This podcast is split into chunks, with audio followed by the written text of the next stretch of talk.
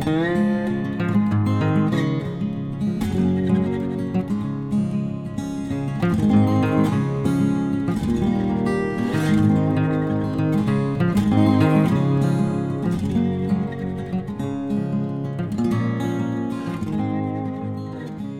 Pferdefreunde, ich bin Johanna von Intuitive Equestrian. Und ich bin Sven.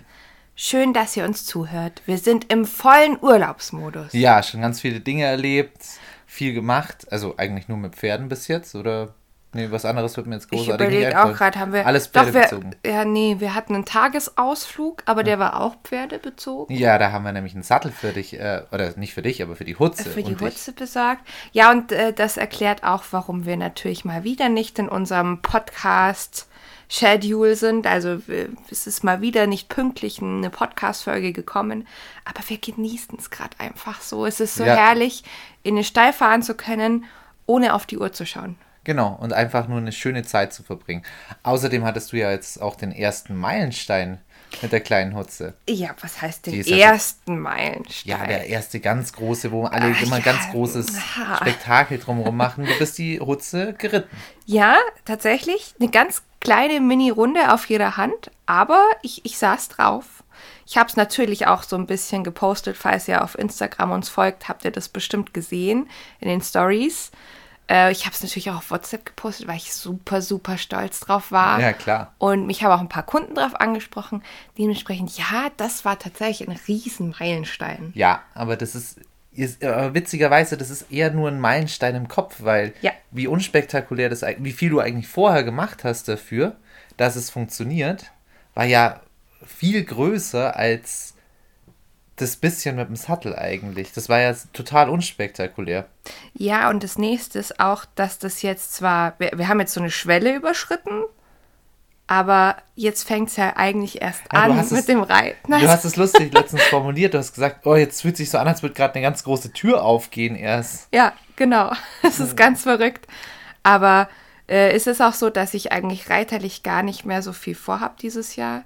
Ich habe es auch so formuliert, eigentlich war ja für dieses Jahr mit der Hutze wirklich nur das Aufsitzen geplant und maximal eine Runde Schritt gehen.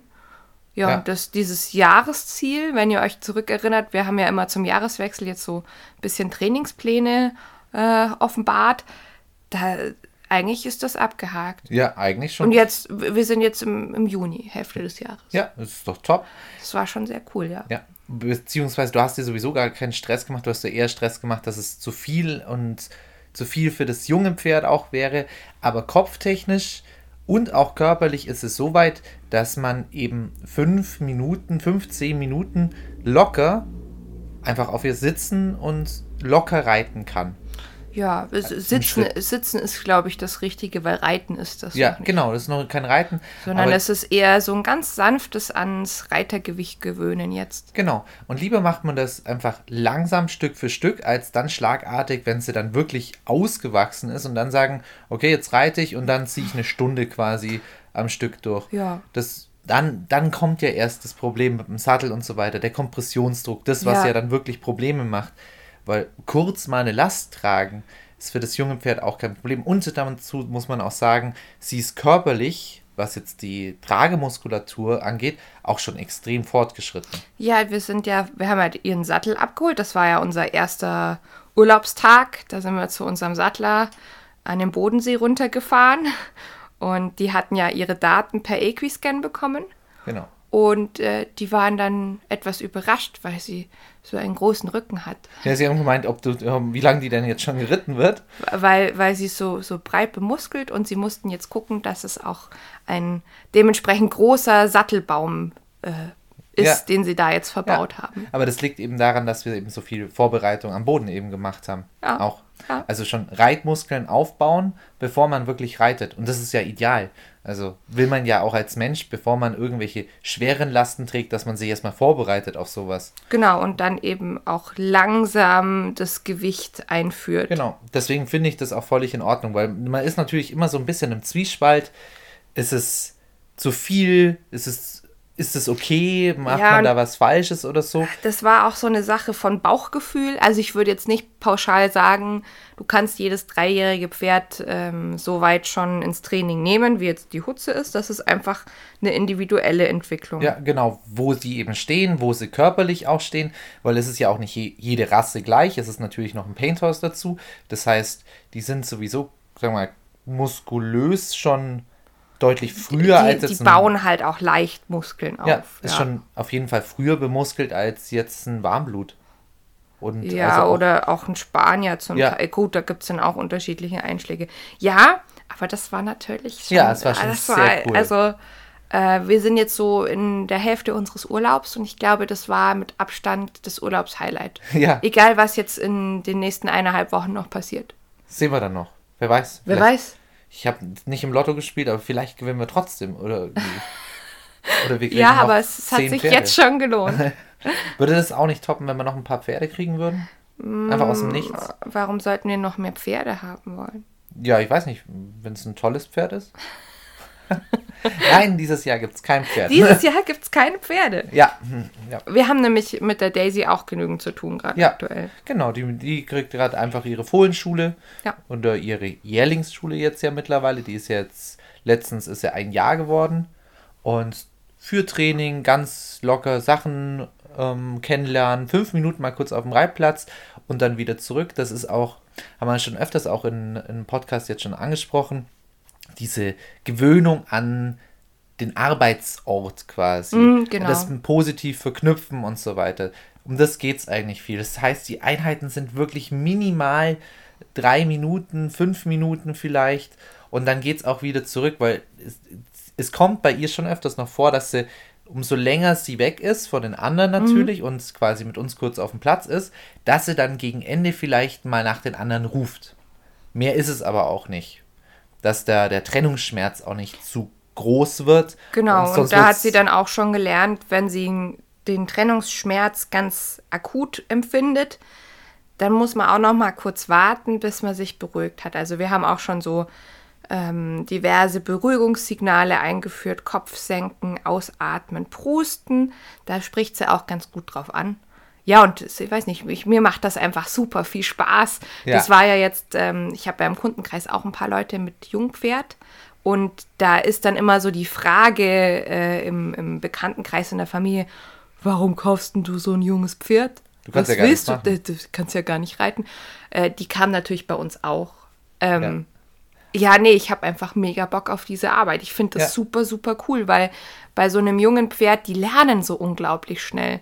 Was jetzt bei einem älteren Pferd, fünf, sechs, siebenjährig oder noch älter, ne, mittleres Alter, wo ich zum Teil für bestimmte Dinge vielleicht mehrere Wochen brauche und mehrere Trainingseinheiten, kann ich einem jungen Pferd etwas viel, viel schneller beibringen. Gut, ein großes Beispiel wäre zum Beispiel das Gewöhnen an den Waschplatz bei ihr. Ja, das Also, ging ja super schnell. Also Am Anfang hat sie deutliches Nein gezeigt. Bah, ich will nicht, oh, das ist nass. Oh Gott, der Schlauch, der, der macht komische Geräusche. Weg.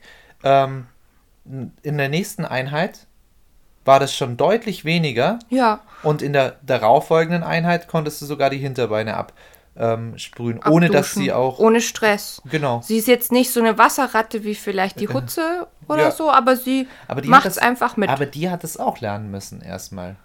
ja, das stimmt. Das müssen die einfach lernen. Und das ist halt die perfekte Zeit, um so, sagen wir, Babykram eben beizubringen. Einfach so, so typische Sachen, damit es einfach, damit es dann später, wenn man ein richtiges Training machen möchte, einfach solche Sachen vom Tisch sind. Ja, weil ihr könnt euch daran erinnern, das ist auch so das, wir immer wieder sagen, in den ersten zwei Lebensjahren hat das Pferd die Prägephase. Da lernt es einfach schneller, weil es theoretisch alles lernt, was für das weitere Leben wichtig ist. Genau, Deswegen- die, die wichtigsten Grund, Grundpfeiler eben. Deswegen soll man ja ein junges Pferd auch nicht so reizarm aufwachsen lassen. Genau. Ja. Apropos Reizarm. Ich Apropos gehört, Du Reizarm. hast da im, im diesem, diesem Zuge hast du was mitgebracht, damit wir jetzt mal richtig durchstarten hier. Ach Jetzt sind so, wir schon ja, die ganze Zeit am jetzt, stimmt. hier. Oh, wir sind schon richtig lang hier am Reden. Ja, weil es geht natürlich eigentlich nicht um unsere Pferde heute. Schade, schade. Ja, schade. ähm, sondern ich habe ein Thema mitgebracht, das wollte ich eigentlich schon länger mal ansprechen. Wie jetzt da die, die Brücke mit dem Reizarm, das habe ich nicht ganz verstanden. Weiß ich auch nicht. ich dachte, du machst was draus. Aber okay. ähm, ja, wir möchten heute über Intrinsen sprechen. Deswegen vielleicht. Intrinsen, ja gut. Ähm, ich habe es ja schon mal ein bisschen vorgespoilt bekommen von dir. Intrinsen. Das sind ja, also kommt ja von intrinsisch, Mhm. also von innen heraus. Heraus. Also eine intrinsische Motivation, das kennt man ja zum Beispiel. Ja. Ja, und, und jetzt kann ich auch nochmal schlau machen, das weiß ich nämlich jetzt auch schon. Ich habe mich nämlich schon gewundert, warum man es so dumm schreibt, nämlich mit einem Z, Zen, quasi wie Ja. Zen, wie Genau. der Zen-Garten. Oder die Zen-Philosophie, besser gesagt. Ja, Ne? aber da bin ich jetzt raus. Ich bin Da- jetzt da nicht bist so, jetzt raus. Bin, wa- was jetzt die, im Zen so wichtig ist, da bin ich Ja, voll raus. wir haben ja im Vorfeld nämlich so ein bisschen drüber gesprochen, worum soll es halt gehen. Und du kanntest Intrinsen nur von meinem Rumgenörde. ja, genau, von deinem Rumgenörde. ja. oh, da, da könnte man mit Intrinsen arbeiten. Genau sowas, ja. Und wann habe ich das immer so auf den Tisch gebracht? wenn ein Pferd Probleme in der Motivation hatte. Also ganz, ganz grob gesagt. Also ähm, ah, einfach gar keinen Spaß an der Arbeit, Mhm. sagen wir mal so. Ja, Da, da kam das öfters mal vor. ke auch keine Lust hatte, sich zu bewegen zum Beispiel. Ach so, ja, das ist was anderes. Ja, Gut, da sollte man vielleicht zuerst mal schauen, ob es körperlich alles. ja, ja, alles genau. erstmal- Aber ich habe ja manchmal so Reha-Fälle, wo dann auch schon sehr viel abgeklärt ist und man trotzdem noch ein sehr unmotiviertes Pferd hat, obwohl eigentlich klinisch quasi alles wa- wieder weil die vielleicht ähm, noch sich an den Schmerz erinnern zum Beispiel. Zum Beispiel, so. ja. Okay. Also äh, meistens psychologisch, kann aber zum Beispiel auch mit dem Menschen zu tun haben, wenn die Menschen selber sich noch zu viele Sorgen machen, dann und blockiert es etwas, ja, be- etwas übervorsichtig Ja, sind genau. quasi. Mhm. Ja, und in diesem Kontext werfe ich immer Intrinsen in den Raum und dann weiß keiner, was es ist. Und deswegen müssen wir diese Folge heute machen. Ja. Ähm, Und ihr müsst es jetzt euch anhören. äh, Tut mir leid, aber also ich ihr nehme nicht drum rum. Ich nehme mal stark an, dass das schon viele Leute jetzt kennen, dass vielleicht nur mein enger Kreis da so ein bisschen hinterherhinkt, weil Meinst ähm, du da etwa mich? nein, nein, ähm, weil das eigentlich was ist, was gerade über Social Media bekannt geworden ist. Okay. Das ist eine Trainingsrichtung, die basiert auf Erkenntnissen der Bewegungswissenschaft und Motivationslehre. Und ihre Gründerin heißt Kathy Sierra. Die ist über Instagram sehr bekannt. Da heißt der Account Pantherflows. Pa Ah, Panther? ja, ich schon mal. Pantherflows? Pantherflows. Also ich, ich nenne es jetzt Pantherflows, weil ich mein TH nicht. Panther? Ja, genau, wie der Panther. Ah, ja. ja. da kommen wir nachher noch dazu, Aha, woher der Panther aha. da kommt. Ähm, Bestimmt wegen der Bewegung. ja, genau. Ah, Ah. Kommen wir doch nicht nachher schlau. drauf. Ich bin einfach so ein, bin einfach viel nerdiger als du. Es gibt auch noch einen Mitbegründer, das ist ihr Mentor, der heißt Steinar Sigur Björnsson. Ich hoffe, auch diesen Namen spreche ich richtig aus. Ähm, der, glaube ich, direkt aus Island ist. Sie aber kommt aus Kalifornien und auch der Steiner ist dann zum Teil mit ihr in Kalifornien tätig gewesen oder immer noch tätig. Ähm, so, jetzt muss man wissen, vor welchem Hintergrund hat sich das alles entwickelt, was die Kathy Sierra da äh, mit ihren Pferden erarbeitet hat. Ähm, sie selbst kommt aus der Island-Pferdeszene. Und da wird eigentlich sehr häufig ein bestimmtes Problem beobachtet, dass hervorragende Island-Ponys, die von ihrer Heimatinsel ins Ausland importiert oder beziehungsweise exportiert in dem Fall äh, worden sind, im Ausland plötzlich ihre Bewegungsfreude verlieren und ihr Gangpotenzial. Und das ist ja was, was beim Islandpferd eigentlich fundamental wichtig ist. Ja, kann Also- ich mir aber schon einfach vorstellen. Kannst du dir einfach vorstellen? Ja, ein Island-Pony in Kalifornien. Also ein Pferd, das in ganz kalter Umgebung sonst heimisch ist Ja. und da sich schon evolutorisch oder dafür gezüchtet ist Mhm. für, diese, für diesen Bereich, kommt dann nach Kalifornien, das einfach nur verflucht warm ist. Ähm, und jeder kennt das vielleicht, gerade momentan zu der Jahreszeit vielleicht auch, so ein Pferd, dem einfach furchtbar, furchtbar, furchtbar warm ist, das hat keine Freude an Bewegung. Also kenne ich ja von mir selber auch. Ja, also ich glaube, so dieses Klima spielt mit Sicherheit eine große Rolle.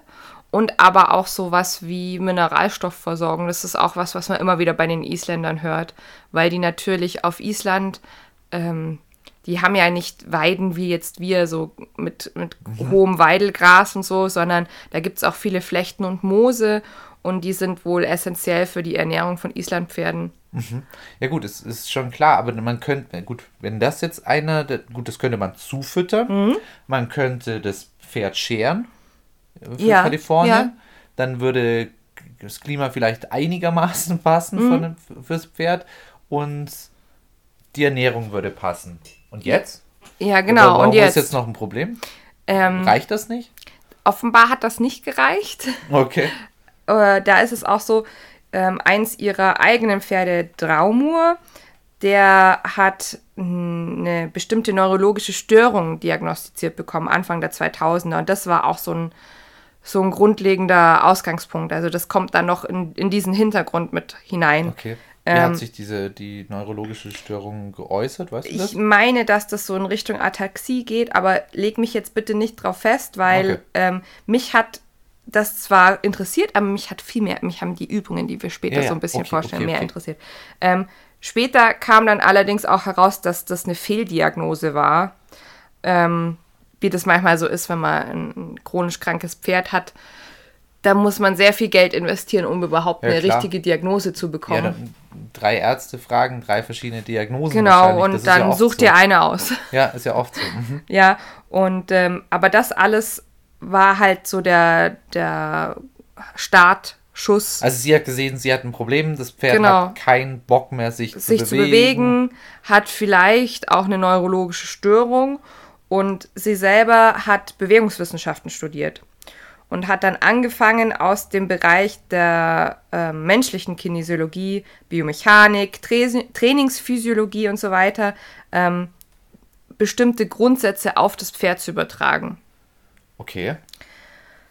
Das könnte man ja aber jetzt noch als ganz normales, gut bedacht, überdachtes, äh, bedachtes, jetzt habe ich bald alle, alle Vorsilben durch, äh, gut bedachtes Training einfach bezeichnen. Also okay, ich kenne mich mit der Biomechanik aus mhm. und jetzt longiere ich das entsprechend zum genau, Beispiel. aber es ist tatsächlich so, dass sie ähm, das grobe Konzept eher auf äh, Klickertraining basiert hat. Ah, okay. Trotzdem ist Intrinsen überhaupt gar nicht wie das herkömmliche Klickertraining. Okay. Hätte ich jetzt nicht gedacht. Ich äh, dachte, ich, darf ich kurz sagen, ja? wie ich es mir vorgestellt ja? hätte? Ich hätte mir das tatsächlich klassisches Klickertraining mit, oh toll, du hast dich bewegt, hier hast ein Leckerli. Oder klick, klick. Verstehst du? Ja, so also der, der Klicker, der, der spielt da auch eine Rolle. Aber beim Klickern selber ist es ja so, dass man sehr viel Microshaping betreibt. Das heißt, ähm, man versucht ein bestimmtes Verhalten, zum Beispiel eine bestimmte Bewegung zu shapen, darüber, wie ich äh, klicke, also wie, wie die Gewinneausschüttung ist. Und dann stückelt man so Bewegung für Bewegung zusammen, bis man irgendwann ein ganzes Verhalten, eine ganze Lektion oder so hat. Okay. Und das ist der Unterschied äh, jetzt im Intrinsen. Die wollen eigentlich kein Microshaping, sondern die legen den Fokus viel mehr auf die Motivation des Pferdes und wie sich das Pferd bei bestimmten Übungen fühlt. Okay, beweg dich einfach mal und fühl dich gut und dann kriegst du Leckern. Ich stelle es mir jetzt schwierig vor. Ja und nein, aber ja. Ja, okay, okay. ja, das ist halt auch das, wie die sich von der üblichen R-Plus-Szene unterscheiden. Also R-Plus ist immer so das, was man online liest, als Abkürzung für ähm, positive Verstärkung. Mhm. Ja. Und also du hast es eigentlich schon ganz gut erfasst. Wichtig ist, dass Bewegungsanreize beim Intrinsen immer sehr spielerisch gesetzt werden. Mhm. Ich stelle es mir jetzt schwierig vor, wenn ich jetzt drüber nachdenke. Weil, also da, da eine klare Abgrenzung zu machen. Ähm, ich habe ja manchmal so, so, Momente, wo ich jetzt sag, einfach Lust habe, in Roundpen zu gehen mhm. und ein bisschen Freiarbeit zu mhm. machen. Ähm, da jage ich zum Beispiel, lasse ich mich auch mal auf ein Spiel mit der Rosi zum Beispiel ein, mhm. wo sie mich jagt und, und so ein bisschen hin und her, wo man mal ein paar enge Kurven nehmen und so weiter mhm. und so fort. Ähm, so stelle ich mir das vor. Und ich lobe sie dann natürlich, wenn sie dann mitkommt und Ja. einfach ähm, mit Spaß hat. Das ist auch gar nicht so schlecht, nur du musst überlegen, dass das ja für Pferde entwickelt wurde, die sich eben nicht gerne bewegen. Ja, gut, ich habe da, mein Pferd bewegt sich furchtbar gerne, ja. Also ja, diese Grundüberlegung, die ist schon mal gut. Mhm. So, ja, die, dieses Mindset haben die auch beim Intrinsen, aber die haben halt noch ein paar andere Grundübungen entwickelt, um die Pferde überhaupt erst wieder in die Bewegungsfreude hineinzubekommen. Okay. Zum Beispiel die sogenannten Crunches. Das kenne ich vom Workout, vom, vom Menschen-Workout. Ja, ja, und so ähnlich ist es auch da. Das ist so eine Stelle ich mir sehr witzig bei einem Pferd vor, Entschuldigung. Das sind im Grunde Übungen, die sind ähnlich wie die Vorübungen zum Schulhalt in der klassischen Dressur zum Beispiel.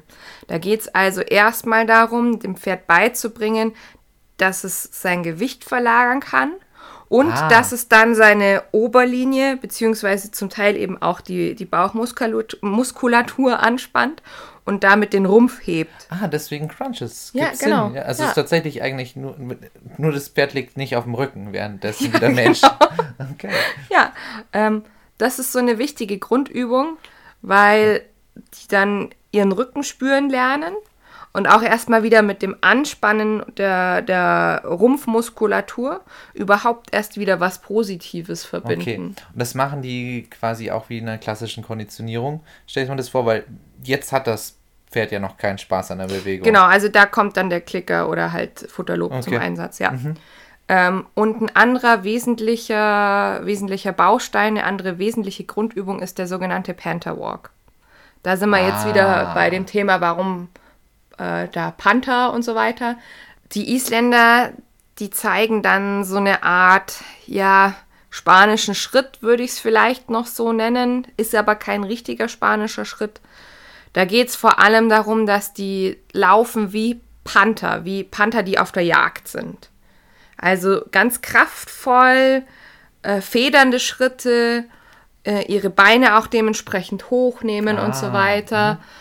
Ich habe ein ungefähres Bild vor Augen. Genau, und deswegen auch vorher die Übung mit den Crunches, damit das Pferd überhaupt erstmal wieder lernt, seinen Rumpf Ah, einzusetzen. kenne ich von meinem Pferd. Also du kannst eigentlich diese Art von Schritt kannst du gar nicht verlangen, wenn sie nicht schon den Rumpf einsetzen, Mhm. beziehungsweise die Last auch auf die Hinterhand bringen können. Genau, ja. Und ähm, ja, das, das sind so die Grundübungen, die am bekanntesten sind. Es gab auch eine Zeit lang ähm, einen, einen Online-Kurs dazu, äh, das hieß Project Proprius, aber im Moment gibt es das nicht. Ähm, das hat die Kathy Sierra wieder eingestellt, weil sie noch an verschiedenen anderen Projekten arbeitet. Aber wer weiß, vielleicht hat man Aha. ja Glück und kommt da mal wieder rein. Die hat auch noch andere äh, Online-Kurse und sie spricht auch generell immer weiter darüber. Aber so wie ich das richtig verstanden habe, äh, wollte sie sich halt einfach auch weiterentwickeln. Ja, logisch. Kann man ja nicht Ja. an einer Stelle stehen bleiben. Genau. Was ich eigentlich so cool an dieser ganzen Geschichte finde, ist, dass das Pferd die Möglichkeit hat, seinen Körper neu zu entdecken, ohne Zwang. Ohne große Hilfsmittel von wegen, ähm, Ausbinder. ja, oder anderweitiger Ausrüstung. Also eigentlich brauche ich auch für dieses Training gar nicht viel. Also quasi eigentlich ein Training, was jeder machen kann. Genau. auch. Und, das ist deswegen, es. das ist was, was ich immer super feier, dass ich da nicht erst irgendwelche teure Ausrüstung kaufen muss. Körperbänder. Ja, genau. Ja, der, der, der- Einstiegslevel, der ist einfach sehr niedrig. Man kann es auch einfach mal ausprobieren. Genau, du? Okay. ja. Mhm. Kostet ja nichts. Kostet ja nichts, genau. Jetzt muss man noch wissen, diese zwei Grundübungen, das ist natürlich nicht alles.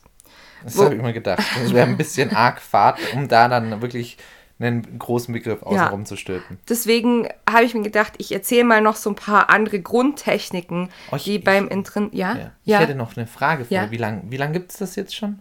Das mit, oder Seit Anfang der 2000er, Ah, okay, aber vielleicht hast vorher gesagt. so richtig steil gegangen. Also ich kenne es erst seit 2016, 17 rum, So, okay, so wenn ich das jetzt richtig über im Kopf Instagram habe. wahrscheinlich dann. auch. Genau, Okay. über Mhm. Social Media hat mich das erreicht. Okay. Und ähm, in der Islandpferdeszene habe ich jetzt schon mitgekriegt, ist das relativ bekannt. Aber außerhalb dessen nur Ja. nicht so arg. Ja. Ja. Aber jetzt muss ich mir noch mal, und jetzt muss ich noch mal na, Ja, nachfragen. ja. Pentawalk, wenn das ja extra für Isländer, dass die, ist ja extra für Isländer gemacht, kann ich das mit einem anderen Pferd dann überhaupt machen? Ja, Aha.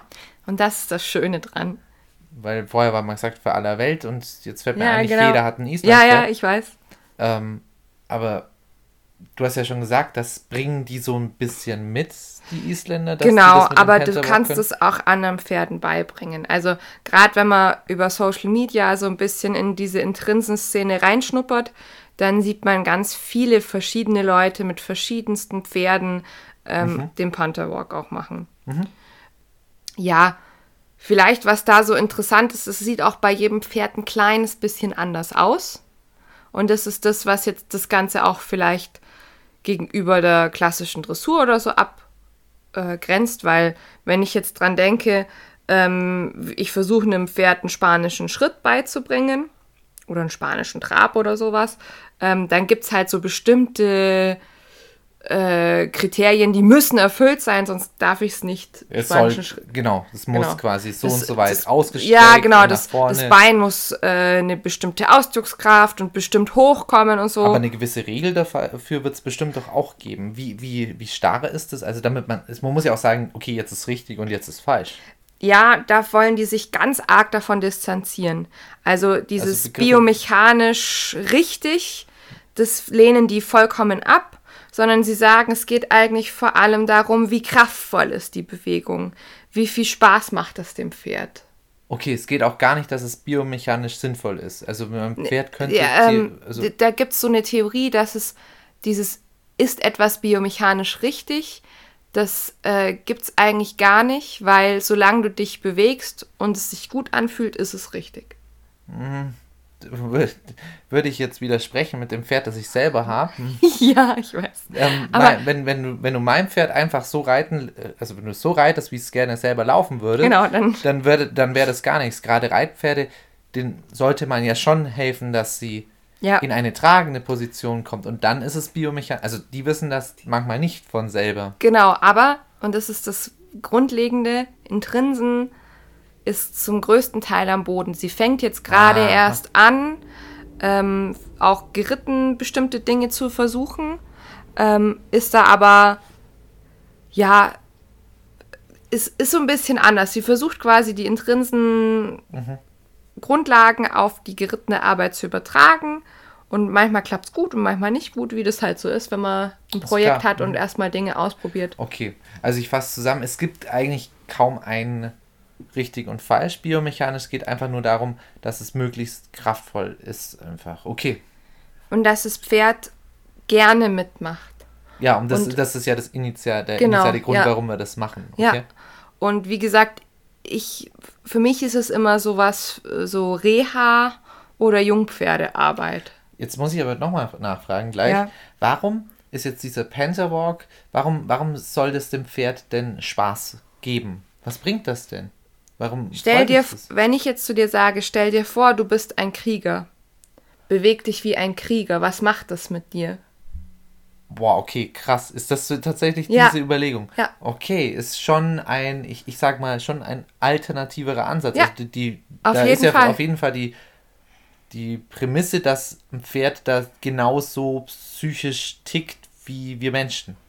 Also, Ja. weißt du, was ich meine? Da gibt es bestimmt mit Sicherheit auch noch ähm, wissenschaftlichere Ansätze, die das. Ich weiß das, es ist nicht wissenschaftlich. Das ist, äh, das ist jetzt nicht wirklich sehr wissenschaftlich, sagen wir mal so. Also ich, Das hat schon wissenschaftliche Hintergründe. Sie erklärt das selber auch. Nur ich bin jetzt in meinem Recherchelevel, glaube ich, nicht weit genug drin, um dir das auf so einer ähm, biomechanischen Grundlage erklären zu können.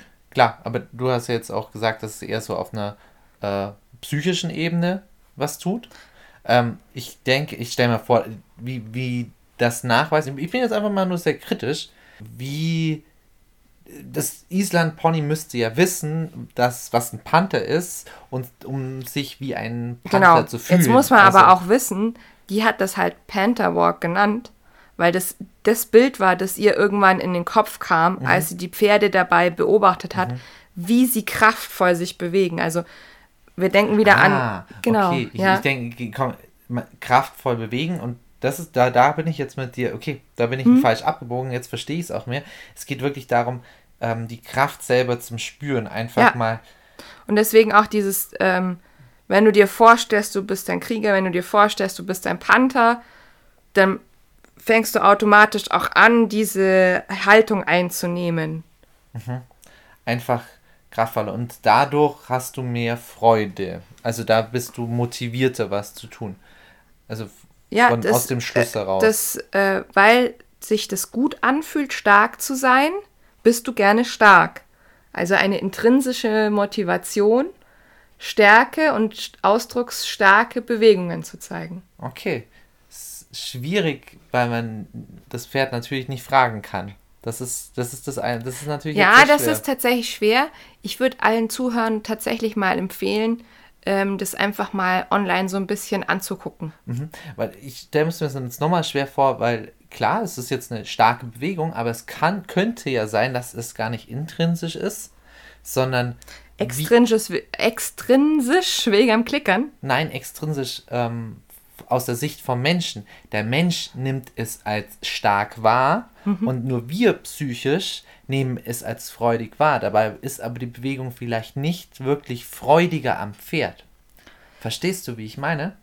Es ist quasi ähm, eher ein, ich sehe, das Pferd bewegt sich stärker und denke dadurch und interpretiere dann, ah ja, wenn sich jemand stark bewegt und so anmutig bewegt, dann wird er ja wohl Freude daran haben. Naja, sie Verstehst zeigen du? das halt auch sehr viel freiwilliger. Also mhm. ähm, da, da, ich wollte ja vorhin abbiegen zu den weiteren Trainingstechniken, die ich da so ein bisschen hervorheben wollte. Ähm, da gibt es halt dann verschiedene Spielarten. Okay. Ähm, womit da viel gearbeitet wird, ist zum Beispiel Protected Contact. Also sie ähm, hat einen Zaun. Auf der einen Seite des Zauns ist das Island Pony, auf der anderen Seite ist sie und äh, entweder mit einem Target oder nur über Körpersprache fangen die an, miteinander zu interagieren. Ähm, und zum Teil zeigen die Ponys das eben auch selber. Also es ist nicht so, dass sie mhm. die Spieleinheit initiiert, sondern das Pony quasi danach fragt. Mhm. Okay. Und da bin mhm. ich jetzt auch wieder an einem Punkt, wo ich sagen würde, ja, für mich ist das eine intrinsische Motivation. Ja, das ist richtig, das stimmt. Ja. Und das mit dem Protected Contact, das fand ich so spannend, weil das ja eigentlich ein super Ansatz für Leute ist, die vielleicht auch ein bisschen unsicher noch sind in Sachen Freiarbeit. Ja, hilft. Weil ein da Pferd und ein Mensch. Genau, man hat erstmal dieses, oh, was, wenn mein Pferd jetzt nur noch nach Futterlob giert oder zu aufdringlich wird oder mir zu heiß wird oder so. Das alles hat man da eigentlich nicht mehr diese Probleme, weil man ja einen Zaun hat, der einen beschützt. Ja, man sich selber schon mal sicherer fühlen kann. Ja, genau. Ich kann mich jederzeit zurückziehen. Und das Pferd aber andersrum ja, auch. Ja, das Pferd andersrum auch, genau. Das Pferd kann dann auch irgendwann sagen, boah, irgendwie kommt bei dir gar nichts rüber, ich verstehe nicht, was du sagst, ich ziehe mhm. mich jetzt einfach zurück. Ja, und das checken Pferde, also alleine, dass ein Zaun zwischendrin ist, mhm. das checken die extrem. Also äh, jeder, der mal so Koppelnachbarn beobachtet hat, also wir haben das ja ab und zu mal bei uns, dass ähm, Pferde stehen ja koppelweise nebeneinander. Ja. Und ähm, es gibt dann ja immer wieder mal Zusammenführungen. Dabei stehen die Pferde eigentlich erstmal als Koppelnachbarn und irgendwann wird mal der Zaun aufgemacht und dann gibt es eine Zusammenführung. Mhm. Ähm, selbst wenn die jetzt schon mal ein paar Wochen nebeneinander standen, gibt's, ist es trotzdem nochmal was ganz anderes für die, wenn der Zaun offen ist. Also da gibt es die Kandidaten. Genau. Es ist zwar, sie haben sich aneinander gewöhnt, aber äh, sie merken, okay, jetzt, jetzt könnte der andere mir auf die Pelle rücken. Oder tut es dann eben ja. auch zum Beispiel. Also macht das, kann ich mir das, kann ich mir sehr gut vorstellen, ja. dass das einen Unterschied in einem, im, im Pferd macht. Und Zäune sind auch wieder was das ist sehr universell. Jedes Pferd kennt Zäune. Ja, richtig. Ja, das muss ich nicht erst einführen. Ja.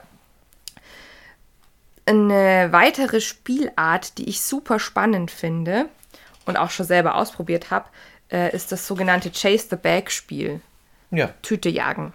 Das ist auch was, das ich schon ab und zu mal so ein bisschen gezeigt habe und mit verschiedenen Kunden ausprobiert habe, weil das, glaube ich, am ehesten noch so was ist, was man jetzt als Einsteiger eigentlich gut nachvollziehen kann, was da passiert. Ja, einfach eine, einfach die Neugier. Die ist eine Neugier. ganz normale Neugier. Einfach mal Wir, gucken. wir erklären aber mal kurz für den Zuhörer, der da jetzt mit nichts anfangen kann, was Chase the Bag ist. Man nimmt eine Plastiktüte und knotet die an ein Seil oder ein, eine äh, Longiergerte oder sowas. Und dann bringt man dem Pferd erstmal bei, dass es cool ist, dieser Plastiktüte hinterher zu jagen. Genau, ich belohne quasi für, Genau. für bei Ich belohne Plastik- für Interesse an der Plastiktüte. Mhm. Erstmal über Stimmlob, Kraulen oder Futterlob. Und äh, mit der Zeit kann ich das Pferd dann wirklich dazu zu animieren, ähm, dieser Tüte nachzujagen, wie, wie so eine Katze, die so einer Angel nachjagt. Also Mhm. die werden immer ausdrucksstärker mit ihrer Bewegung und können sich da auch ziemlich auspowern und so. Ja, kann ich mir, also kann ich mir nicht nur vorstellen, habe ich ja selber auch schon Mhm. gemacht, aber gar nicht mal bewusst. Das ist mal einfach spontan passiert. Ähm, kann ich mich dran erinnern. Ja. Wir hatten mal ähm, eine, einen Stick, da, da war ein Seil hinten am Ende.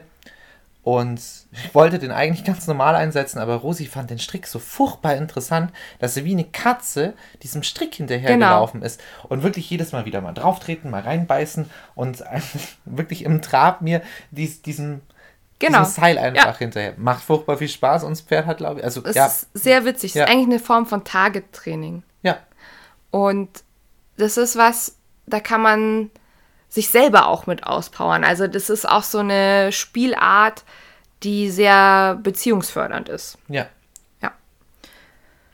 Was auch noch eine große Rolle spielt, sind natürlich verschiedene Untergründe. Instabile Untergründe, da haben wir auch schon ab und zu drüber gesprochen, weil die eben auch nochmal das Pferd ganz anders anregen, seinen Körper einzusetzen. Und auch, wie hat sie es denn genannt? Ich glaube, Restricted Space oder so. Also man, man arbeitet nicht nur auf großen Plätzen oder eben so am Zaun entlang, wo die Pferde viel laufen können, sondern sie arbeitet zum Beispiel gerade im Winter auch in so einer ganz kleinen Halle, die eher wie ein großer Unterstand ist. Und da konzentriert sie sich dafür dann eher auf ähm, solche rumpfstabilisierenden Übungen. Weil eben ähm, wenig Platz ja auch wieder ein Anreiz ist für Bewegungsmuster ändern. ja. Also quasi, klar, wenn sie sowieso unterstehen, dann bewegen sie sich per se nicht viel.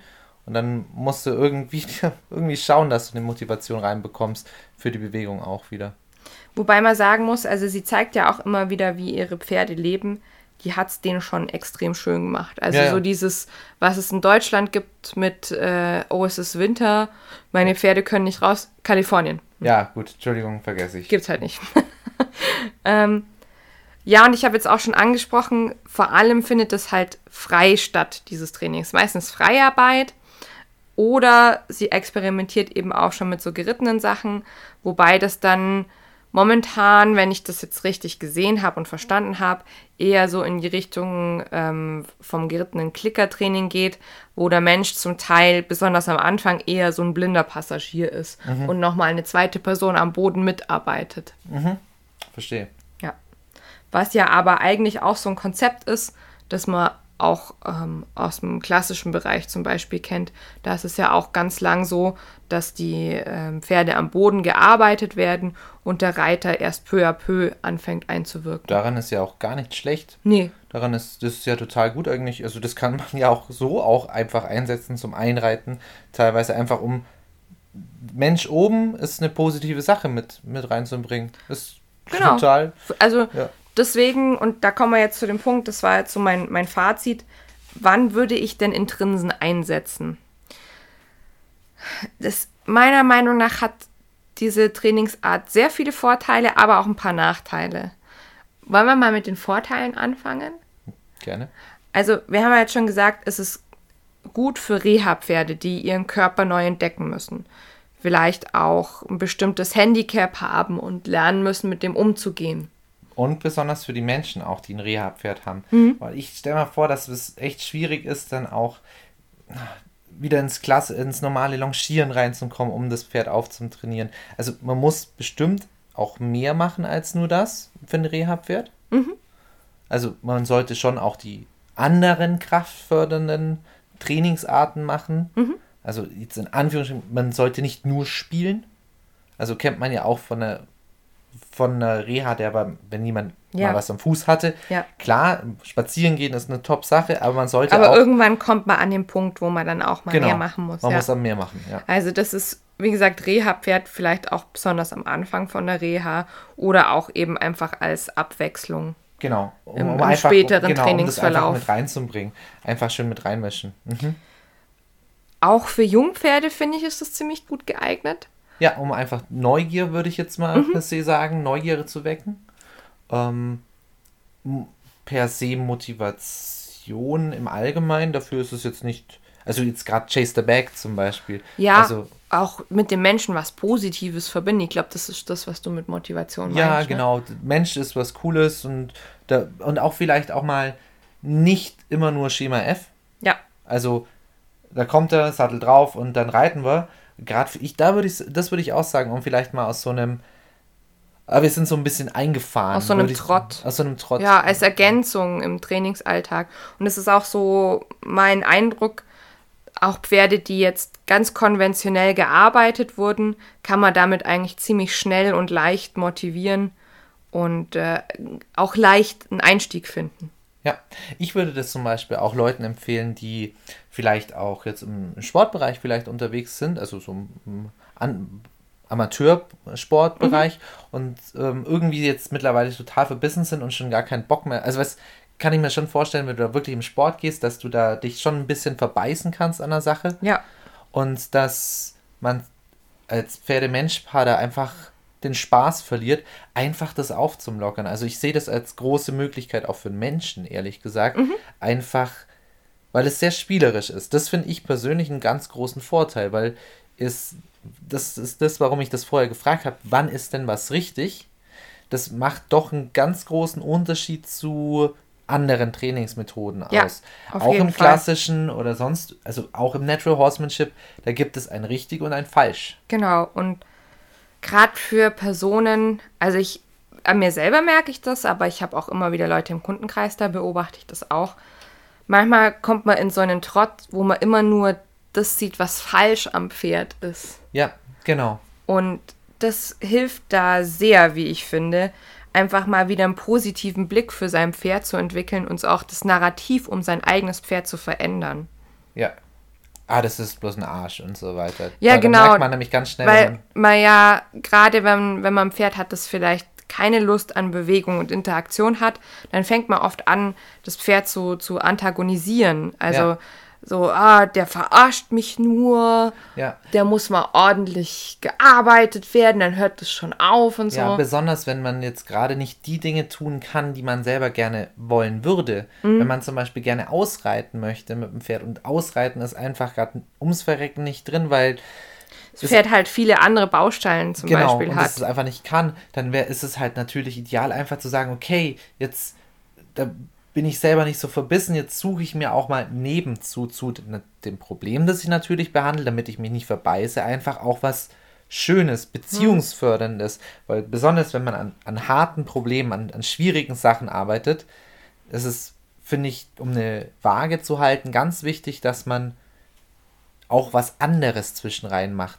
Und auch zum Beispiel zu Pferden, die schon sagen, oh Gott, wir müssen schon wieder arbeiten. Das Ja. würde, würde ich jetzt auch mit aufnehmen, wo dann Pferde auch wirklich schon Spaß am Training wieder. Einfach per se, ah ja, Mensch, ah ja, cool, ich komme vielleicht doch mal an den Koppelrand und mach was, weil dann machen wir irgendwas Lustiges. Ist vielleicht jedes Mal was anderes. Genau. Also das ist wirklich was, ich empfehle das auch zum Teil, aber es ist halt sehr unkonventionell. Ja. Es gibt auch in Deutschland sch- schon recht viele Anhänger und es gibt auch ein paar Trainer. Also wenn da euer Interesse jetzt geweckt ist, dann guckt euch da einfach mal um. Ähm, wie gesagt, ich mache ja auch ein bisschen was in der Richtung. Ich würde mich jetzt allerdings nicht äh, als Trainer nach Intrinsen bezeichnen, Ja. weil so tief bin ich nicht in der Materie drin. Ja. Das, du siehst es als Zusatz. So würde ich es Genau. auch sehen. Ich finde, das ist eine sehr gute Ergänzung. Und da wären wir eigentlich schon fast beim Nachteil. Vom, jetzt würde ich, ich spinne jetzt einfach mal, ich kenne mich ja nicht so aus, ich, ich spinne ja einfach immer gerne beim Podcast ja, hier. ja. Ähm, und das hat vielleicht schon ein bisschen durchgedrungen. Ich glaube, das ist natürlich auch ein Nachteil, dass es nicht so viele harte Regeln gibt.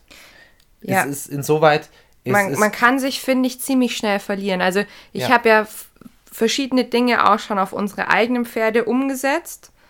Und gerade so das mit den Crunches und so, ich finde das super spannend. Aber ich persönlich nehme dann doch lieber wieder den Weg der klassischen Dressur oder der äh, hohen Schule Ja. und so weiter, weil ich da ein paar mehr äh, Punkte habe, an denen ich mich entlanghangeln kann. ich glaube, das ist auch, sage mal, an der Stelle effizienter. Also wenn du im Gegensatz zu den Crunches und so weiter. Also, dass du wirklich sagst, okay, jetzt ist es richtig.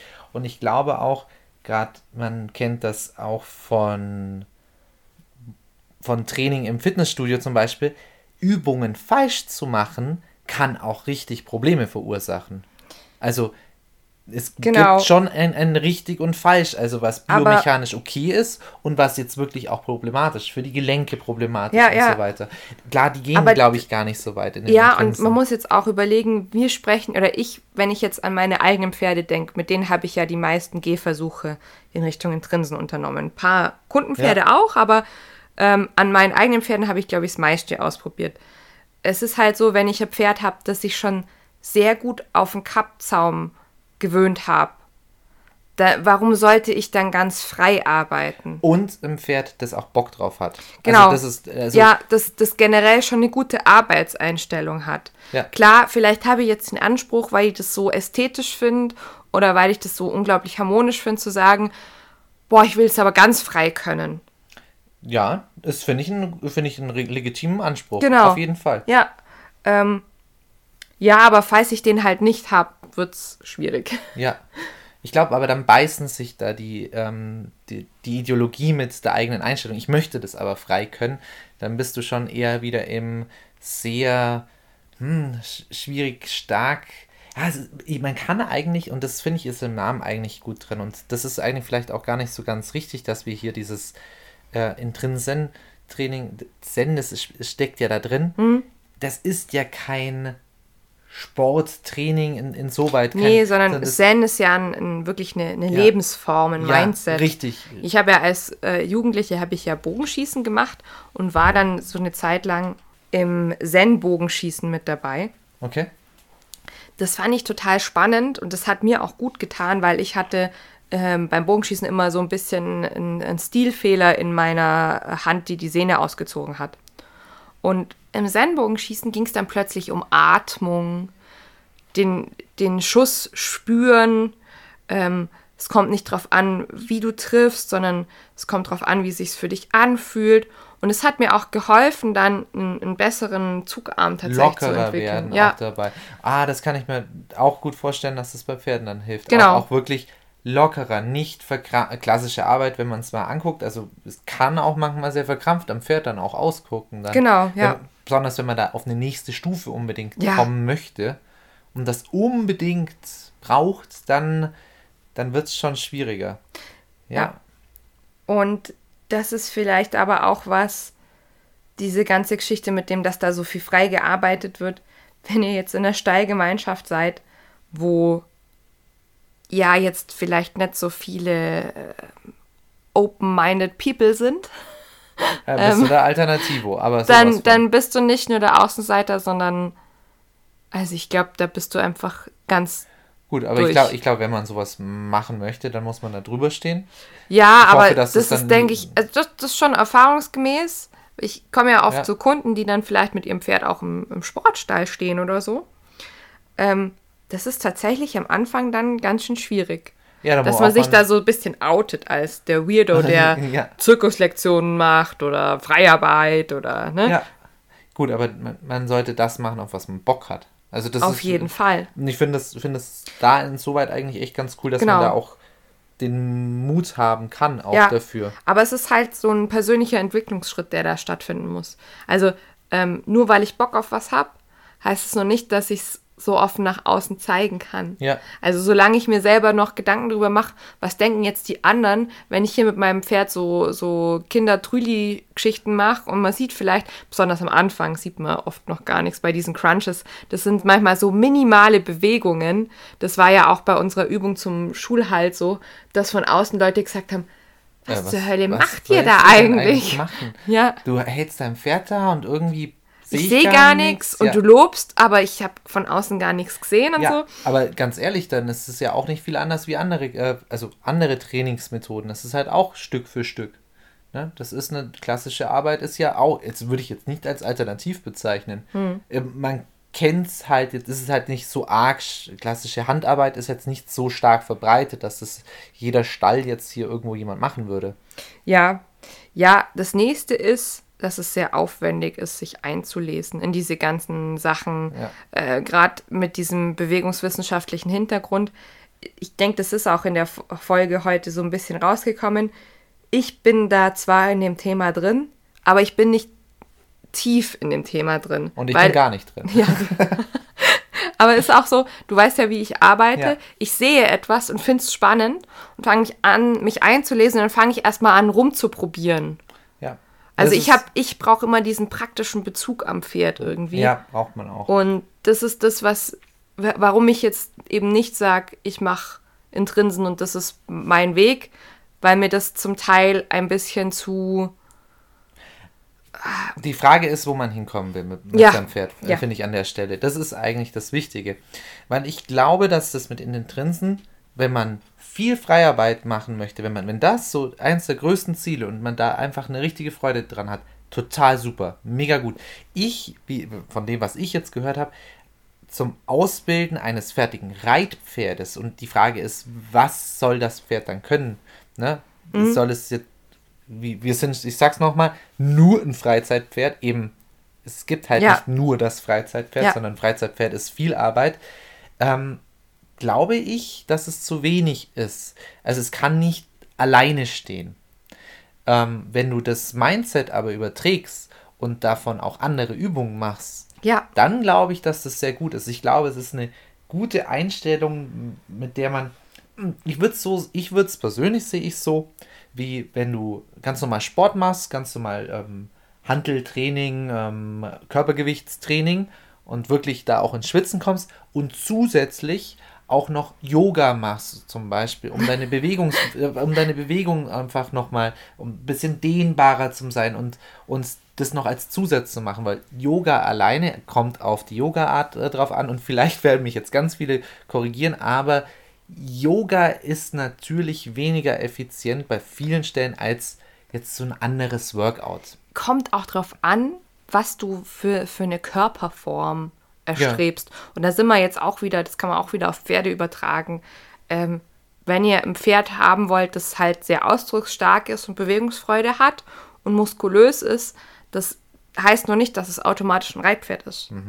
Weil manche Pferde bringen diese Grundmuskulatur zum Reiten tatsächlich schon mit. Und manche brauchen ein bisschen mehr Arbeit, um den Reiter gesund tragen Ja. zu können. Und jetzt hätte ich noch eine Frage. Ja. das könnte ich, da- ich kann mir auch vorstellen, dass es auch nicht funktioniert. Ich weiß nicht, ob ich den mm, 20-jährigen Haflinger, der schon ziemlich, der ziemlich bockig ist, also kein Haflinger-Bashing, das meine ich nicht, aber einfach so vom Haflinger, ich stelle mir gerade so einen typischen Haflinger, der so ein bisschen drüber ist mit allem, der Oder halt ein einfach, Tinker. genau, die halt einfach wissen, was ihr Job ist, aber auch so ein paar ihre Macken haben, so ganz sympathisch, halt so ein sympathischer Haflinger, aber auch naja, oh, ich spare halt mit meiner Energie und ich mache so viel, wie ich machen muss. Ja. Ähm, ich weiß nicht, ob das alleine reicht, um ein ausdrucksstarkes Pferd zu bekommen an der Stelle. Oder ob man, ob man das noch ändern kann. Ich glaube- also Wunder, weil so ein Wunder Ich geschieht. glaube, das ist wieder so eine Einstellungssache. Das kommt ganz drauf an, was für ein Mensch dieses Pferd arbeitet. Weil ähm, vor ein paar Jahren war das ja zum Beispiel so, dass das Natural Horsemanship so unglaublich getrendet hat. Ja. Und äh, alle haben plötzlich Natural Horsemanship gemacht und alle waren total begeistert. Und ich habe so im Gefühl, dass das in den letzten Jahren die, die Begeisterung dafür abebbt und auf einmal funktioniert es auch weniger für die Leute. ja, ich verstehe. Ähm, das heißt, wenn du jetzt mega absoluter Intrinsen-Fan bist und da wirklich dein Herzblut drin hast und Schritt für Schritt mit deinem Senior Haflinger dir Übungen erarbeitest, dann glaube ich schon, dass das funktioniert. Ja, aber ich glaube, dass es auch ein schwerer, langer Weg ist. Ich glaube, dass es ein deutlich schwieriger, schwieriger Weg ist, als viele, an, wie man am Anfang meinen würde. Sagen wir mal so. Ich möchte es nicht wieder mit anderen Trainingsmethoden vergleichen, aber ich glaube, dass das ein schwieriger Weg ist. Also gerade wenn du jetzt, sag mal, schon einen Senior-Haflinger hast. Du musst halt selber auch für diese positive Verstärkung brennen. Wenn du ja. selber sagst, ich möchte nicht mit Futterlob oder mit positiver Verstärkung arbeiten, weil mir das irgendwie widerspricht. Das hat auch ganz viel mit Erziehung zu tun. Also wenn ich dran denke, ich musste mich ja auch mega überwinden, das so anzufangen mit dem Futterlob. Ähm, das sollte man aber auch immer noch können, ne? Das ist auch, Futterlob ist nicht gleich Futterlob. Ja. Auch wichtig, ja. Sollte man vielleicht auch irgendwann mal, wobei haben wir, glaube ich, in der Lernpsychologie schon ein bisschen drüber ja, gesprochen. Ja, da haben wir schon drüber gesprochen. Ja, ja. Aber wenn, wenn dir das halt einfach widerstrebt, und du dir jedes Mal, wenn du das Leckerli in der Hand hast, denkst, oh, jetzt habe ich es wieder bestochen, meinem Pferd, und oh, jetzt geiert er wieder nach dem Leckerli und so, dann kann es halt nicht funktionieren. Nee, ist auch so. Also du musst dich da mental schon drauf einstellen. Ich bin, bin wieder beim Begriff vom Zen. Also ich glaube, dass das auch ganz viel mit der Person machen soll. Also ja. mit, der, mit, mit dem Reiter oder mit dem mit Pferdemenschen. Pferdemenschen, genau. Das ist, glaube ich, ganz wichtig. Ich glaube auch die innere Einstellung vom, vom Menschen. Ja. ja. Ja. Wie bei so vielen. Wie bei so vielen. Ich, wie gesagt, ich finde es sehr interessant. Ich würde es euch ans Herz legen, euch das einfach mal anzugucken und da ein bisschen reinzuschnuppern. Ähm, es gibt auch einige Trainer, die sich davon inspirieren haben lassen, ähnlich wie ich, aber eben so ein bisschen ihre eigene Kiste jetzt draus gebastelt haben. Ähm, Gerade Leute, die zum Beispiel viel mit instabilen Inter äh, Untergründen arbeiten, die viel mit Wippen, mit äh, Schaukeln und so weiter arbeiten. Das kommt aber auch, wenn man dann genauer hinsieht, dann vom Intrinsen. Also wenn ihr das einmal gesehen habt, dann werdet ihr merken, dass Intrinsen eigentlich schon ziemlich viel beeinflusst hat. Ja, das glaube ich gar auch. nicht so exotisch ist, wie das vielleicht jetzt auf den ersten Blick scheinen mag.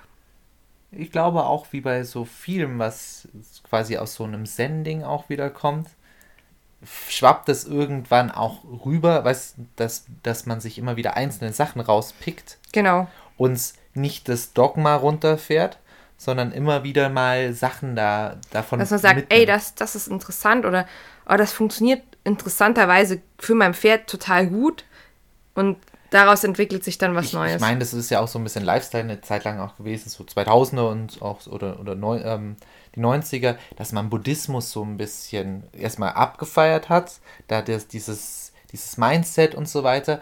Aber, und ich glaube auch ganz viele Sachen von dieser Einstellung sind natürlich auch rübergeschwappt und da, ich kann jetzt nichts benennen, aber das ähm, ist auch fester Bestandteil von vielen Menschen, einfach so von der inneren Einstellung und, und aber ohne dass sie sagen würden, ach ja, ich kann mich total mit Buddhismus und ähm, einem Zen für, für einen Menschen, dieses, so einen Zen-Weg, mhm. damit identifizieren.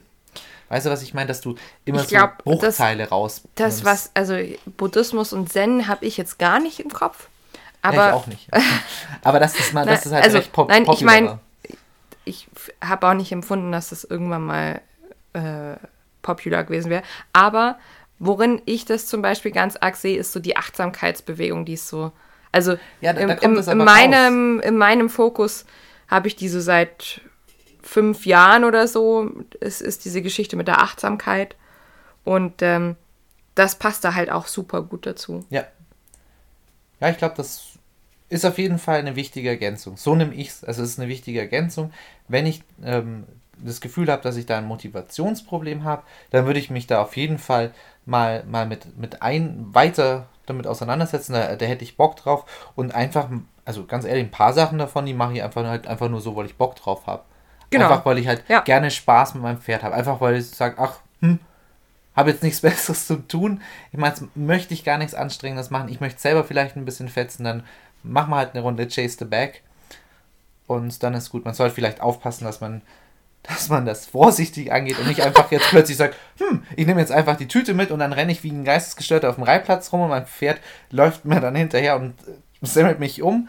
Das Oder andersrum, Pferd hat Angst vor Tüten. Genau, dann ist es nämlich kein Da Chase muss the man Bag. vielleicht erstmal gegenkonditionieren. Chasing with the bag. Dann Ja. jagst du das Pferd mit, Mit der Tüte. Jetzt komm schon, komm schon, komm schon. Ich kann mir das Bild nicht vorstellen, wie du hinterher So ein. Warmblut. Ja, genau. Und Schweifrübe gestellt Ja. und, und so, ein, so eine Person, die unbedingt einfach eine schöne Zeit Los! haben möchte. Los, Jag hab jetzt die blöde Tüte da. Ich will eine gute Zeit mit dir haben. Genau. Ja, aber ich glaube, das wird auch ähm, das Folgenbild. Ich habe nämlich äh, ein Wie Bild. du einem Pferd Nein! mit der Tüte hinterherläufst. Ich habe, ich hab, glaube ich, mal ein Bild gemacht von einer Einheit.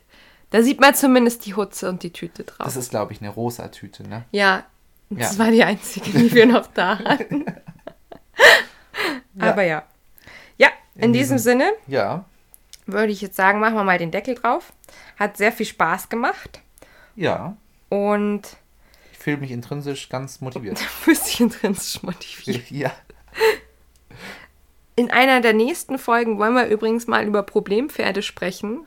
Machen wir ja nie. Machen wir nie. Aber wir, weißt du noch, wir sind jetzt die Tage mal drauf gekommen, dass wir keine Folge über Problempferde haben. Da bin ich mir immer noch nicht sicher. Ich glaube, die ist einfach irgendwo in unseren Archiven untergegangen. Die ist da irgendwo. Ich glaube, ich habe es nur. Ja, aber ich, ich denke, dass wir tatsächlich vielleicht mal in die Richtung nochmal gehen, weil mich ja auch ganz viele Nachrichten erreicht haben zum Thema Kleben. Das ist auch sowas, das euch irgendwie immer noch beschäftigt und da hat irgendwie die Podcast-Folge nicht gereicht, die wir da neulich dazu gemacht haben. Haben jetzt zu viele offene Fragen.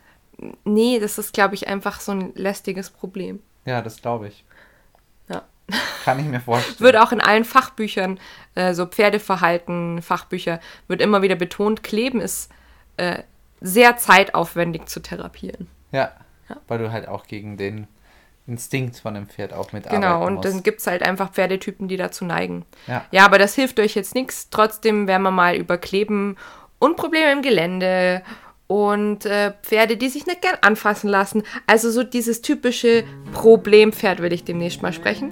Wenn ihr da irgendwelche Vorschläge habt, dann lasst uns das zukommen. Wir könnten auch von dem Problempferd wie die Rosi. Die Rosi ist jetzt kein verhaltenstechnisches Problempferd, aber sag mal, vom Bewegungsapparat war es am Anfang doch schon recht problematisch. Ah, Das wäre auch, ein- sowas ist auch ja, ja. ein Problempferd. Und das ist, geht auch manchmal Hand in Hand. Ne? Also Ja. ein Pferd, das hypermobil ist, äh, das sich einfach unwohl in seinem Körper fühlt, ist vermutlich oder häufig, wie ich beobachtet habe, auch einfach unsicher vom Charakter her und hat dann verschiedene Techniken entwickelt, um das zu überspielen. Genau, und das ist jetzt nur ein kleines Vorstellung für die nächste Folge. Jawohl, es wird spannend, ihr Lieben. Ich freue mich drauf. Dann bis zum nächsten Mal. Tschüss, Pferdefreunde.